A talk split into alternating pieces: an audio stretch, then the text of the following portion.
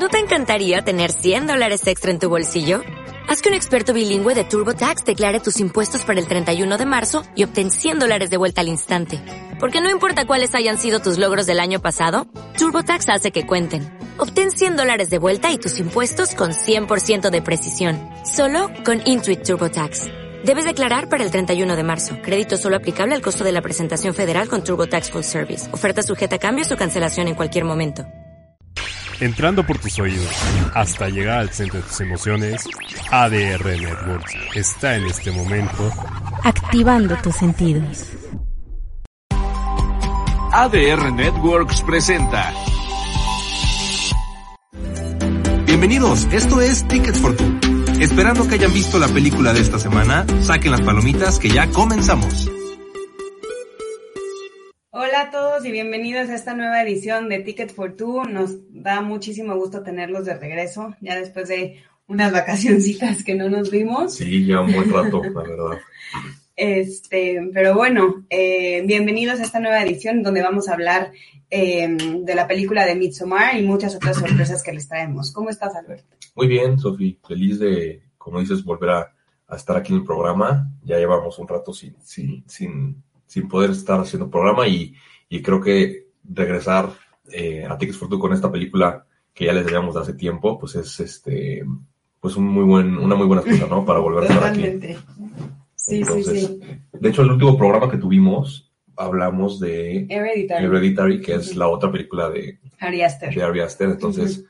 creo que por eso nos dimos un rato de vacaciones para, para no atosigarnos con, con dos películas de Ari Aster. muy escalofriantes ah, aparte. sí. Este, pero, pues sí, como dices, hoy vamos a hablar de, de, de Midsommar, que es la segunda película, ¿no? De, de Ari Aster y que al igual que Hereditary es una película producida por, por A24 uh -huh.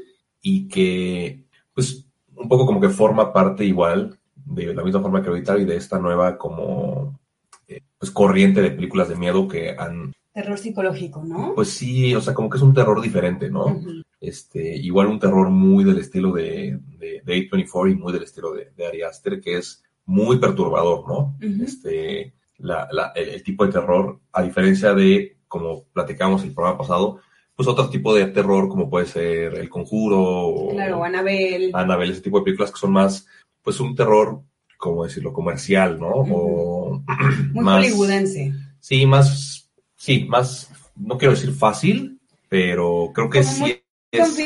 confirmado, asegurado, ¿no? Y Creo que es una- explora horizontes nuevos. Sí, creo que es una, una, una, o sea, como dices tú, ¿no? O sea, como una, una fórmula ya muy probada que se puede repetir, ¿no? Si no es la monja, es la muñeca o lo que sea, pero es prácticamente la misma, Línea. la misma fórmula, ajá. Claro. Este, presentada de diferentes maneras. Y creo que estas películas son lo que, bueno, lo que se han convertido y, y, y tienen como que el impacto que han tenido, justo porque, pues, presentan una, una forma nueva, ¿no? Del, del terror y un nuevo, un nuevo, este, un nuevo approach, ¿no? A este género que es, como decíamos, súper.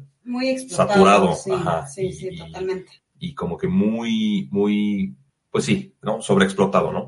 Y creo que en este programa, pues muchas de las películas que hemos hablado, Sofía, justo lo que, lo que las, las, las hacen diferentes a, a, a- a la gran mayoría es eso, ¿no? Que han probado una nueva fórmula que les ha resultado y son películas como It Follows, de la que ya hablamos, este, de David Robert Mitchell, eh, Hereditary, este, bueno, incluso pues películas más nuevas como Titán, ¿no? Que vimos Sí. hace Claro. hace, hace, hace un, un par de meses, que, que sí son películas que se, que se distinguen por, por, por, por eso, ¿no? Por traer un, algo nuevo, algo fresco a, a, a la, a, la, a la mesa. Y creo que no es la, la excepción con esta película que analizaremos hoy, eh, de Midsommar de Ari Aster, ¿no? Totalmente, creo que me, me gusta esta introducción porque aparte pensaba y creo que a lo largo de la película hay tres jump scares, a lo mucho, Sí, ¿no? O sea, en realidad no es una película este que genere ese tipo de terror a lo que estamos acostumbrados, pero bueno, yo la tuve que ver hasta inclusive tengo que confesar en, en dos partes porque me dio tanto miedo que la tuve que dejar de ver para continuar al día siguiente, ¿no? Entonces, este, pues es una película que pareciera ser, y bueno, ya lo hablaremos más a fondo en, el, en la parte del análisis psicológico, pero pareciera ser que este, no es para nada relatable, que no te puedes identificar con ella porque pues habla justo de una, este, pues de una tribu en Suecia, ¿no? O sea, pareciera que no, pero los temas que trata, creo que cada quien, o sea, bueno, creo que es una película que se puede interpretar de muchas formas, pero creo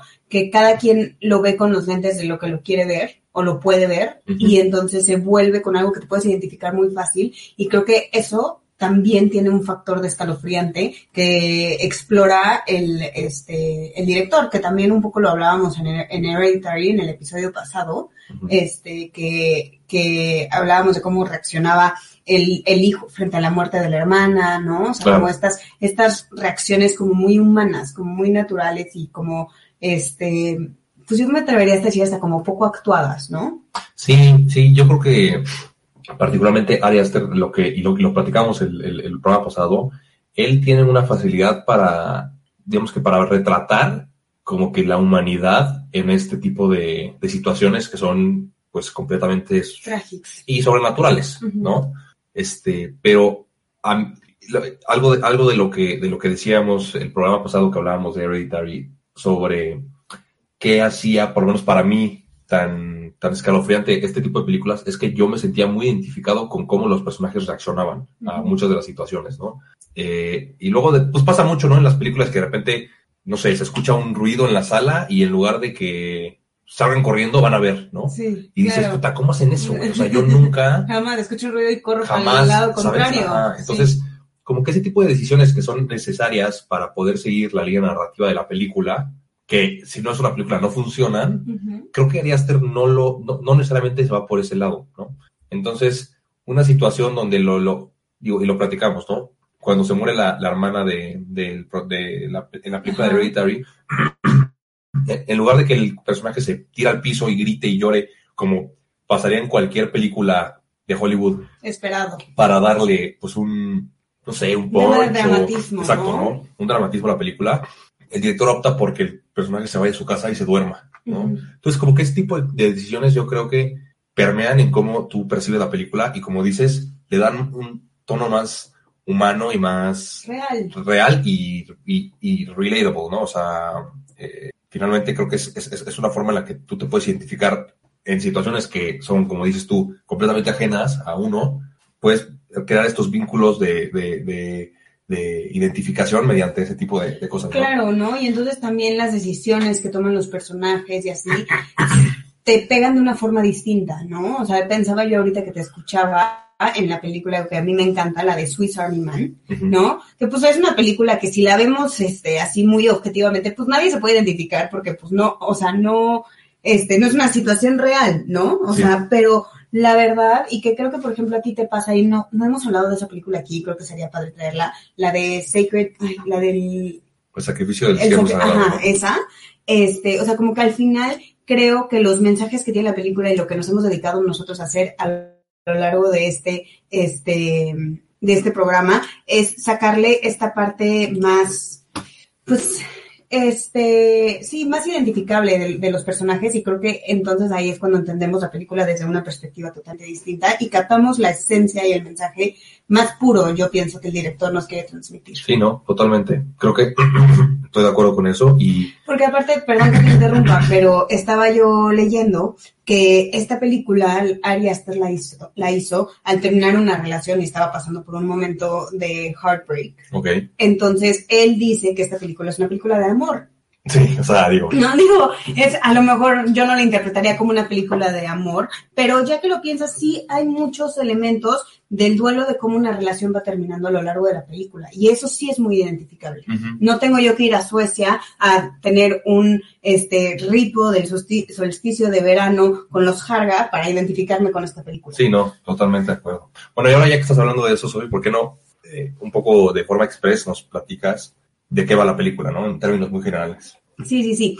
Bueno, este, la película, este, se trata de la, la actriz principal, Florence Pugh, este, que interpreta el, el papel de Dani. Es una chava que, pues, está terminando la universidad, que, este, al iniciar la película recibe el mensaje o el, un correo de su hermana que sufre de bipolaridad, este, diciéndole que quiere ponerle fin al sufrimiento que siente y que se va a llevar a sus papás.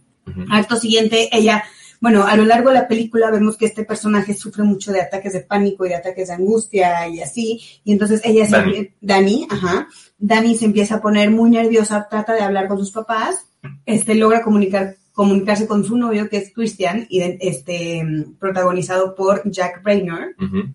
y el Christian, el novio, le dice, no te preocupes, seguro ya se durmieron. Acto siguiente nos damos cuenta que en realidad estaban muertos los papás. Y la hermana. Y la hermana, la hermana se suicida y entonces este en, en el acto Se lleva a los a papás, los ¿no? papás, ¿no? Entonces, pues ella en este proceso de duelo empezamos a ver cómo este empieza ella a necesitar mucho de su novio emocionalmente hablando y él no responde. Él inclusive tiene un viaje organizado con tres de sus mejores amigos de la universidad a Suecia, uno de ellos es sueco y entonces pues como por compromiso la invita y ella va a la hasta a, a Suecia, van a este este mm, Ceremonia, a ¿no? esta ceremonia llamada Midsommar, que se, eh, que se, en realidad es una ceremonia que sí existe, ¿eh? Sí. que es, digo, no como nos lo ponen en la película, obviamente, pero es, es una ceremonia típica de Suecia donde se celebra, me parece que entre el 20 y el 26 de junio, este, donde se, se bebe mucha cerveza y se, se ponen, este, como unas cruces de, de, de flores, decoradas de flores y listones, y la gente se viste con trajes típicos y bailan alrededor de la cruz, y entonces es como recibir el, el sol de verano. ¿no? Por eso se llama Midsommar. Este, entonces, bueno, van a esta, van, van a, a esta ceremonia, y desde que llegan, este, Pele, o Pel, no, Pele, ¿no? Me parece que se Sí, llama sí. este Pele les empieza a ofrecer diferentes sustancias alucinógenas, este, y entonces eh, eh, me parece muy padre cómo este tú te empiezas a sentir que estás en el viaje junto con la, junto con los, los personajes, ¿no? O sea, la, la cámara se empieza a distorsionar, este, hay una escena en donde las flores parecen que están respirando, o sea, como muchos elementos así que mete el director. Entonces, bueno, ya para no explayarme muchísimo, este, llegan a la ceremonia, les empiezan a hacer estos ritos de iniciación y empiezan a suceder cosas extrañas, ¿no? O sea, por ejemplo, eh, salen los más viejos de la, de la, em, de la tribu y entonces ellos, este, se avientan de, de un De un- precipicio, este, terminando el ciclo de la vida, ¿no? O sea, se suicidan voluntariamente, eh, bueno, este, y, y es como, eh, justo nos hablan un poco en la película del ciclo de la vida, o sea, creo que, no sé cómo se llama, no me acuerdo cómo se llamaba la viejita, y entonces iban a ser un bebé que le iban a poner el mismo nombre al bebé, entonces era como una, una forma Sí, como de sí. hablar de reencarnación. Este, y entonces pues los, los extranjeros que van de visitas empiezan a sacar mucho de onda con las cosas que empiezan a vivir, varios empiezan a cometer varias impertinencias y entonces los empiezan a matar uno por uno, empiezan a desaparecer. Mientras tanto, la hermana de Pele empieza a mostrar interés, se llama Maya, empieza a mostrar interés en Christian. A la par de esto, Dani y Christian se van separando cada vez más y más y más. Ella se siente cada vez más sola, no entiende qué pasa, inclusive tiene una pesadilla donde este, piensa que la, la dejan sola en medio de, de este, de este pueblo. Y eh, este, Maya le empieza a hacer como pues, amarres, como lo podríamos decir en nuestra cultura, y eh, lo drogan, drogan a Christian y entonces termina teniendo relaciones sexuales con Maya. Ujú. Dani los descubre y entonces le empieza a dar un ataque de pánico. Este, a la par, cuando Christian se da cuenta de lo que pasa, este, descubre los cuerpos de sus amigos y entonces de alguna forma lo drogan y queda pues parapléjico. Y este, al final, eh, Dani era, gana una competencia y es nombrada la reina de Mayo. Entonces ella empieza a tener como ciertos poderes dentro de, o sea, poder político me refiero, dentro del, La de comunidad, la ¿no? comunidad, este, y le eh, tienen que hacer un sacrificio, una ofrenda a uno de los dioses, y entonces ella escoge este a Christian como uno de los este de las ofrendas. Entonces los queman y al final pues ahí- así termina la película. Con ella con una sonrisa en la en la en la cara.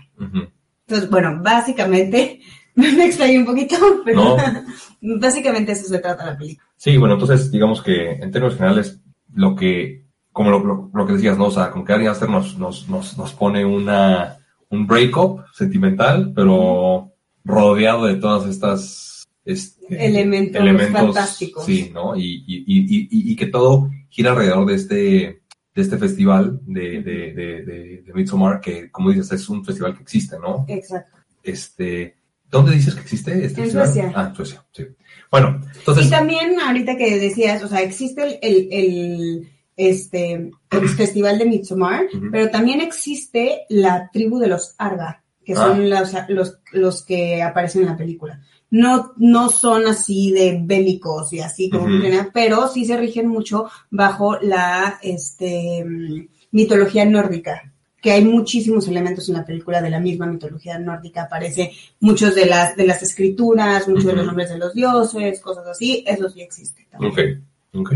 Bueno, entonces digamos que eso se trata en términos generales de la película. ¿Qué, ¿Qué es lo que tú crees que hace, y lo platican, digamos que un poco en términos, en, en la- en la misma línea de la, del programa pasado, que intentábamos como, pues identificar cuáles eran los elementos que hacían que Hereditary fuera una película como tan seguida y tan identificable por el terror que causaba. En esta película, ¿qué crees tú que es como que los elementos que hacen que Midsommar sea lo que, lo que se ha vuelto? Pues, Bueno, creo, me gustaría empezar un poco por lo bonita que es. Fotográficamente hablando, es una película hermosa. Todos los colores, las flores, todo es perfecto, ¿no? Todos de blanco. Y me parece que es hasta irónico cómo parece estar todo tan ordenado, tan puro, tan limpio, y el caos que hay detrás, ¿no? Entonces, me gusta mucho ese manejo que hace el director de jugar con estas partes como de percepción. Uno pensaría que pues sería una cosa muy linda, ¿no? No. Este, hay muchísimos temas, eh, pues violencia, este, pues mm, eh, matanza, ¿no? Sexualidad muy burda, este, muchos, muchos temas así. Entonces, bueno, creo que por uno es una película que es muy identificable por todas estas, estas, estos elementos como muy bonitos, este, de imágenes, o sea, hablando en ese sentido. Y creo Sí, como estéticamente, ¿no? Ajá, estéticamente hablando, esa era la palabra que estaba buscando. Este, eso por una parte. Y creo que lo otro que lo hace tan identificable es que es una, bueno, tan, tan famosa, es que es una premisa muy nueva. No hay, no conozco ninguna otra película como esta. ¿no? Y películas de terror hay muchas, películas de romance hay muchas, películas de drama hay muchas. Esta es una película muy, muy particular, este, que creo que tiene muy buenas, muy buenas actuaciones, creo que tiene unos elementos, este, padrísimos a lo largo de la historia, o sea, de la película, este, y creo que eso es lo que lo hace una película, pues, muy particular, ¿no? Sí. ¿Tú cómo lo verías? Sí, pues digo, en realidad yo creo que, como yo lo veo, y, y- y creo que es una constante que, que sucede en todas las películas de este director, es que hay un, hay un elemento de, como de oscuridad o de maldad que está como que presente, pero no lo podemos ver. ¿no? Y como que lo que hace este director es resaltar eso, o como que darnos a entender que, ah, puedes tú pensar que todo está bien, o vivir en esta burbuja donde, donde crees que, que, que, digamos que no, no, no hay nada malo pasando en el mundo o alrededor de ti, y de repente, pues, en, en Hereditary está la abuela que era parte de una secta, ¿no? Y en, la, en el corto que hablamos también en el programa pasado de We Have the, the Strange Thing About the Johnsons o algo así, que es una familia completamente normal, donde el hijo es un enfermo sexual con el papá, ¿no? Sí. Y acá, pues, donde parece que es como que un festival completamente, como dices, armonioso, te metes un poco más y te das cuenta que no es así. O sea, que en realidad está lleno de violencia y como dices tú, ¿no? Entonces yo creo que, como que el hecho de que el director nos diga como de, güey, esto existe, ¿sabes? O sea, tú igual y no lo conoces porque, al igual que los protagonistas, no es algo que la gente sepa, pero está ahí, güey, ¿sabes? Y puede ser tu abuela, y puede ser el hijo de tu vecino, o puede ser, pues, cualquier, o sea, aquí es Suecia, ¿no? Pero puede ser cualquier lugar, ¿no? Claro, O sea, cualquier elemento. sí, cualquier, cualquier, cualquier tribu o cualquier ceremonia o cualquier, o sea, como que es, siento que es ese, ese, ese tema de, o sea, que la maldad está presente, Donde sea que, que, que estés, ¿no? Y creo que, digamos, este punto me gustaría platicarlo más adelante. Ahorita vamos, vamos a subir un corte, pero, pero creo que ese, ese es un elemento que a mí particularmente me, me hace ¿Te aterra? Pues sí, o sea, como que me, me, me, me, me, me convence de que estas películas son tan aterradoras por, por, por eso, ¿no? Porque tiene un, un toque de maldad muy presente y, y pues que podría estar escondido en cualquier lado, ¿no? Entonces, Sí, claro. Este, pues bueno, va- seguimos con este tema a- al regreso y también un poco para hablar de, de- de- del aspecto psicológico de la película. Entonces, este, pues no se vayan, seguimos aquí en, en Tickets for Two por ADR Networks, activando tus sentidos. Cambiamos la cinta. Vamos a un corte.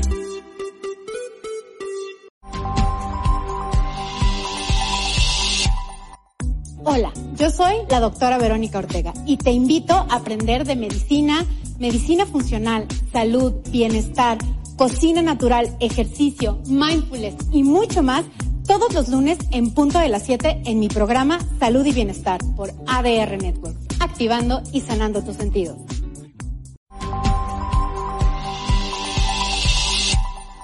Hola, soy Eric Cadena. Yo soy Ale García y yo Mariana Torres y te invitamos a que no te pierdas TU, Un programa del mundo del entretenimiento donde tocaremos temas como música, teatro, televisión artistas invitados, cine, series. y mucho más, así que te la pasarás TU todos los sábados a la una de la tarde Por ADR Networks. activando tus sentidos.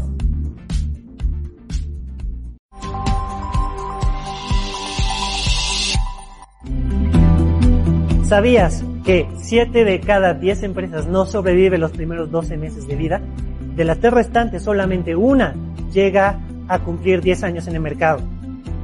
Cualquiera puede poner un negocio, pero el reto verdadero es mantenerlo sin quebrarlo y crecerlo. Soy Yoshi Yoshikai y te invito a que en nuestro programa Yoshi Quiero Crecer Mi Negocio tengas todo lo que necesitas para lograrlo. Los lunes a las 6 de la tarde por ADR Networks, activando tus sentidos. Tercera llamada. Comenzamos. Bueno, bienvenidos de regreso. Este, y antes de empezar con la parte psicológica, creo que me gustaría terminar de explorar un poquito y de terminar de platicar esto que decías sobre la bondad, Albert. Sí, digo, en realidad creo que, o sea, eh, o sea, estábamos platicando un poco de qué era, cu- cuáles eran estos elementos que nosotros creíamos que, que hacían que estas películas fueran como que tan aterradoras, ¿no? Y, y, y pues creo que es eso, ¿no? O sea, la primera película, o digamos que el primer proyecto que hizo Ari Aster fue el tema, eh, este de We Have to Talk About the, the, the Strange Thing About the Johnsons, o algo así, donde pues es una historia de una familia donde el hijo abusa sexualmente al padre, ¿no? Que es una idea como que muy, muy oscura y como Muy que muy perturbante. perturbante, ¿no? Y luego pues es Hereditary, donde se trata de básicamente una familia normal donde la abuela tenía, estaba metida en un tema satánico y en parte de un culto y pues eso eventualmente trae problemas, ¿no? En, en la dinámica familiar de esta, de esta familia. Y ahora esta donde pues son, es un grupo de, de, de- de amigos que van, en términos generales, a un festival que parece, como dices, muy armonioso, muy tradicional, y pues resulta que no, ¿no? Que es completamente oscuro y, y- y, ajá, violento, ¿no? Entonces, como que ese tema de encontrar la violencia, la maldad, la oscuridad en situaciones completamente comunes o, o- este, tradicionales, creo yo que es un tema muy, o, es- es una, es una forma muy inteligente y muy, muy perturbadora de presentar las películas, ¿no? No, totalmente, porque aparte ahorita que lo pienso, la verdad es que, bueno, no sé si a ustedes les pasó, pero o a ti te pasó, pero a mí me pasó que cuando vi con la peli, cuando vi la película me quedé cero reconfortada. Sí, ¿no? O sea, te quedas muy perturbado con la idea de esto, ¿sabes? O sea, y creo que ponerlo, explicarlo de esa manera me hace mucho sentido, porque yo no había podido identificar qué era lo que pasaba, porque inclusive la sonrisa de ella al final es muy simbólica, ¿no? Y ahorita vamos a hablar un poco de ella y lo que podríamos interpretar, pero a mí me pareció terrorífico. ¿no? Porque, o sea, no lo ves como, como, pues no sé, como que ella terminó cediendo a esa maldad.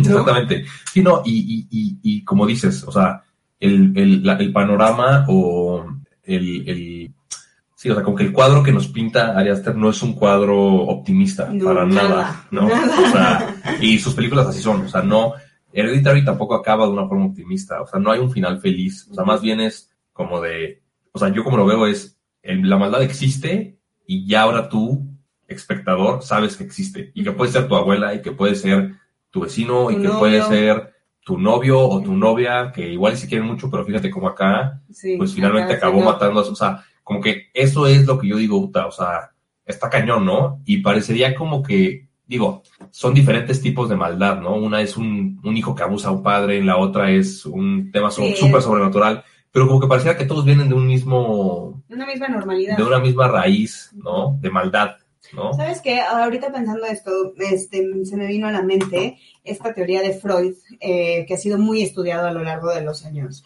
Este, Freud dice que hay dos impulsos en el ser humano, el impulso de vida y el impulso de muerte, y que son totalmente naturales. Y entonces uno se necesita del otro para avanzar, para crecer. Si no tuviéramos instinto de vida, no creceríamos, no avanzaríamos dentro del desarrollo. Si no tuviéramos instinto de muerte, tampoco. Pero el tema es que haya un equilibrio, porque entonces luego hay veces cuando este, el, el instinto de muerte es muchísimo más fuerte o aplaca el instinto de vida y entonces es donde empieza a haber todos estos temas como de violencia, temas de depresión, temas, ¿no? O sea, depende de cada quien cómo lo maneje, psicopatología, ¿no? Este, pero yo creo que por eso es lo que yo les decía, que contacta con partes nuestras, que al final nosotros tenemos raíces en las que somos malos también. ¿no? Y entonces, como que la película te refleja eso, ¿no? Y entonces, digo, gracias a la represión y los mecanismos de defensa, es que nosotros no salimos y no vamos y no violamos a nuestro papá, ¿no? Pero, o sea, como que sí hay una posibilidad, porque sí tenemos dentro de nosotros, naturalmente hablando, ese tipo de impulsos. Claro. Entonces, creo que este, pues es una premisa, pues, este, muy valiosa. O sea, no, no creo, hay muy pocas otras películas que se me pudieran ocurrir que exploran este tipo de eh, o sea, este tipo de, de temas. Sí, igual y igual y lo que pasa es que nosotros, como dices tú, al tener esta, esta maldad intrínseca dentro de nosotros y ver en una película como, o sea, un festival, estamos, digamos que, lo que nos separa a nosotros de este tipo de, de personajes es un simple festival para que nosotros nos convirtamos en eso, porque pues existe esa maldad dentro de nosotros, igual y eso es lo que nos hace como que Sí, nos sentirnos hace así. ¿no? Porque pues finalmente, como, o sea, bajo esta lógica, pues tú puedes ser una Florence Pugh, ¿no? O sea, o, o sea, o tú te puedes convertir en esta persona porque esa maldad está dentro de ti, sí, solamente que la tienes contenida de cierta forma, ¿no? Y lo que Ari Aster hace es decirnos, igual y todo... ¿Qué o sea, pasaría? esto está, esto vive dentro de ti, ¿sabes? O sea, tú tienes este, o sea, esto, o sea, te puedes Sí, relacionar hacia eso porque potencialmente puedes, puedes ser tú esta persona, ¿no? claro. Entonces, pues eso, eso también está muy, muy cabrón, ¿no? este, pero bueno, Sofi, digo, digo, un poco pasando este tema, que desde el punto de vista psicológico, ¿qué, qué, qué pensaste tú de la, supongo que vamos a hablar de, De Dani. de Dani, ¿no? La, Claro. la- la protagonista. Mira, la verdad es que tiene muchísimas líneas esta película por donde hablarlo. Lo podríamos hablar desde el punto psicosocial, desde el punto cultural, ¿no? Pero tampoco conozco tanto de la cultura como para poderme aventar un análisis desde ese punto de vista. Entonces, este, me gustaría hablar más de Dani, ¿no? Este, creo que, o sea, bueno, Dani sufre un trauma y una pérdida importantísima al principio de la película, ¿no? O sea, el tema, la verdad es que dura muy poquito en pantalla, pero este Se pierde a toda su familia. pierde a toda su familia en un día, ¿no? Y aparte, o sea, el enojo no solo de que la hermana se suicida, sino que mata a los papás. Sí, sí, sí. sí. ¿no? Entonces, este, y que se queda ella sola, y también creo que seguramente habrá un tema ahí de culpa de sobreviviente que pasa muchísimo también, o sea, cuando hay este tipo de tragedias y entonces uno sobrevive, también dice, ¿por qué yo sobreviví y los demás, no? Entonces, este, y yo creo que ella, pues estos ataques, estos ataques de pánico que le dan a lo largo de la película es cuando contacta con esa pérdida, este, que es profundamente dolorosa. Ahora, creo que pues ella, a lo largo de la película, va perdiendo a su novio también, que es de lo único que se puede agarrar Claro. en ese momento. Sí, ¿no? Entonces, eh, la vemos como ella se va transformando hasta que hay en la escena donde ella descubre a su novio teniendo relaciones sexuales con otra mujer, este, le da un ataque de pánico estando dentro del dormitorio y entonces ahí van muchas mujeres y entonces empiezan a hacer como los mismos ruidos que ella. Sí, sí, sí me acuerdo de eso. Esa, esa escena me parece muy loca. Sí me acuerdo de eso. Este, creo que ella es la primera vez en toda la película que tiene un ataque de pánico donde siente que se muere y está acompañada.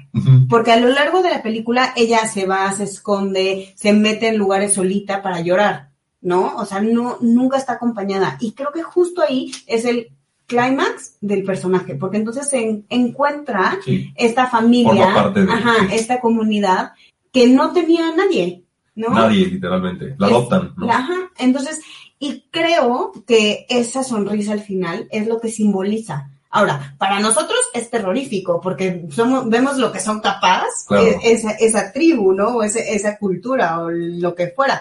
Pero para ella implica un descanso, implica un lugar en Felicidad, donde, sí, en donde ella pertenece, donde pues al final se logra como deslindar de los traumas de su vida pasada, empezar una, una vida nueva, este, en un lugar donde, bueno, también, o sea, un poco el tema dramático de la película, ¿no? O sea, es reina, entonces pues digo, también, ¿no? O sea, sería difícil que le diera la espalda a eso. Claro. Este, pero entonces creo que, creo que la película, o sea, les digo, tiene, tiene muchísimos elementos de dónde agarrarnos, pero si solo viéramos a Dani a lo largo de la película y cómo va evolucionando el personaje, pues bueno, es una, o sea, yo la verdad me sorprendió muchísimo después de, de sufrir esta pérdida que decide irse al viaje con el novio.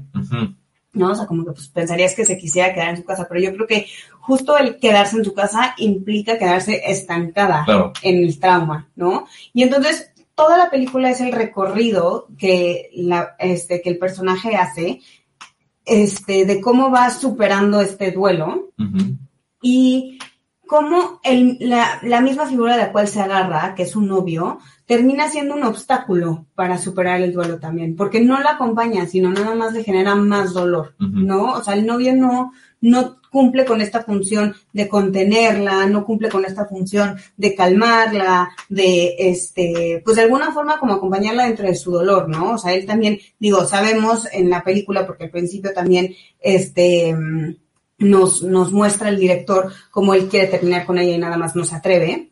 Y eso al final ella le, hace, le acaba haciendo mucho dolor. Ahora, sí creo que hay una parte en donde al final estamos hablando de un tema de psicosis general, este, o de psicosis colectivo, este, en, en, en esta, en, en esta cultura, ¿no? O sea, en esta tribu, en la película, obviamente, no me atrevería jamás a decirlo del, de los Harga en, en Suecia. Sí. Este, y eh, hay muchos temas como de pérdida de realidad. Ahora, es muy difícil diagnosticar psicosis eh, colectiva porque los parámetros para, para diagnosticar psicosis tiene que ver con la normalidad cultural. Entonces, dentro de esa cultura es normal, Claro. ¿sabes? Entonces, es- sería un poco complicado, pero, este, ¿a qué iba con todo esto? Bueno, el Sí, o sea, punto- que es más difícil determinar que hay una psicosis colectiva que... Porque aparte no nos de... O sea, pareciera como si esa tribu es todo lo que existe ahí, ¿no? claro, O sea, ¿no? no nos, No demuestra- hay- o sea, no nos muestran que a una hora está la ciudad ya y todos son normales. Ajá. No, Pareciera está en que- medio de la ajá. nada, no hay No hay otra comunicación, comunicación con afuera. Sí, exacto. Entonces, bajo esta lógica de que si la psicosis colectiva es ir en contra de la normalidad, pues aquí lo normal es eso. Exacto, ¿No? exacto, exacto. Entonces, digo, es, es un poco complicado, ¿no? Diagnos- o sea, diagnosticar este tipo de cosas y si lo hablamos así, como si tuviéramos un, un, este, una discusión como muy a profundidad.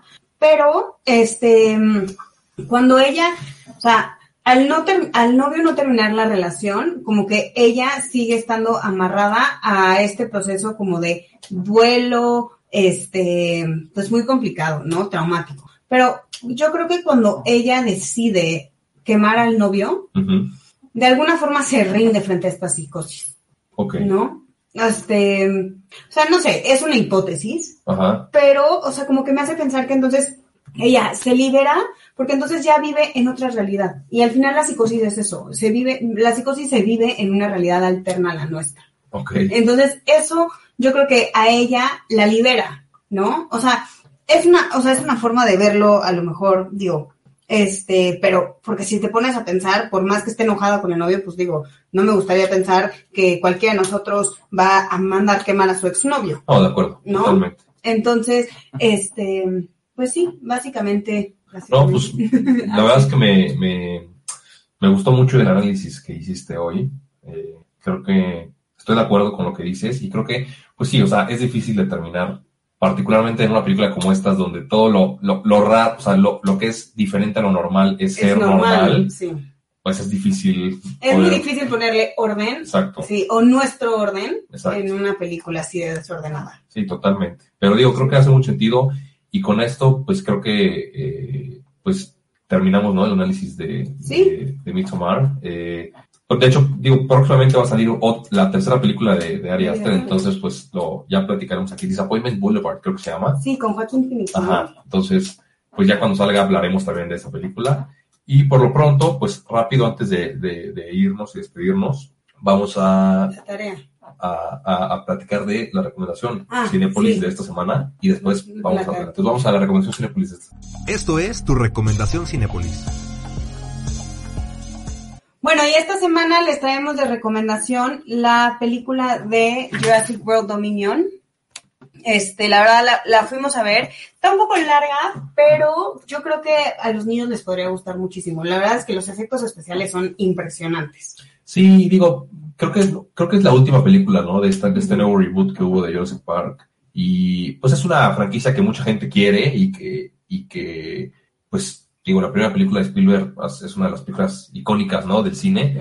Entonces, pues ver esta última entrega y ya con los, con las posibilidades que se tiene hoy en día de hacer los dinosaurios y que la No, verdad es que es impresionante, ¿no? Este, entonces la verdad es que es una película que vale la pena. Eh, lleva ya un rato en cartelera, entonces Sí, yo creo que esta es la última semana. sí, que- o le quedan dos semanas, entonces les recomendamos que si no la han visto, pues vayan a verla. Eh, pues como saben, está protagonizada por Chris Pratt, este, y pues básicamente sigue, bueno, y, y lo que es importante es que salen muchas, muchos de los, de los personajes de Claro, la, de la franquicia primera, original, ajá, ¿no? sí. Entonces, tiene mucho fanservice, ¿no? Para la película. Hay muchos guiños de la, de la, De la saga, de la saga original, ¿no? Entonces, es una película que se disfruta, un poco larga, como dices, pero, pues digo, para un fin de semana es, es, es una super opción. Y, y, Para y- que la vayan a ver con sus niños. eh, Sí, sí, digo, sí, con sus niños o con, o, o con grandes, ¿no? Porque también es una película, no digamos que muy violenta, pero No, No pero, es Buzz Lightyear, ¿no? no, claro, o sea, no niños, me refiero de 5 años, ¿no? Sí. O sea, niños de 10, sí, de acuerdo. 12. Este, y sí, bueno, pues ya, ya nos contarán qué les parece. Esa fue, esa es la recomendación de siempre esta semana. Y pues rápidamente vamos a platicar de cuál es la tarea de la semana para la próxima, para el próximo programa. La tarea de la semana.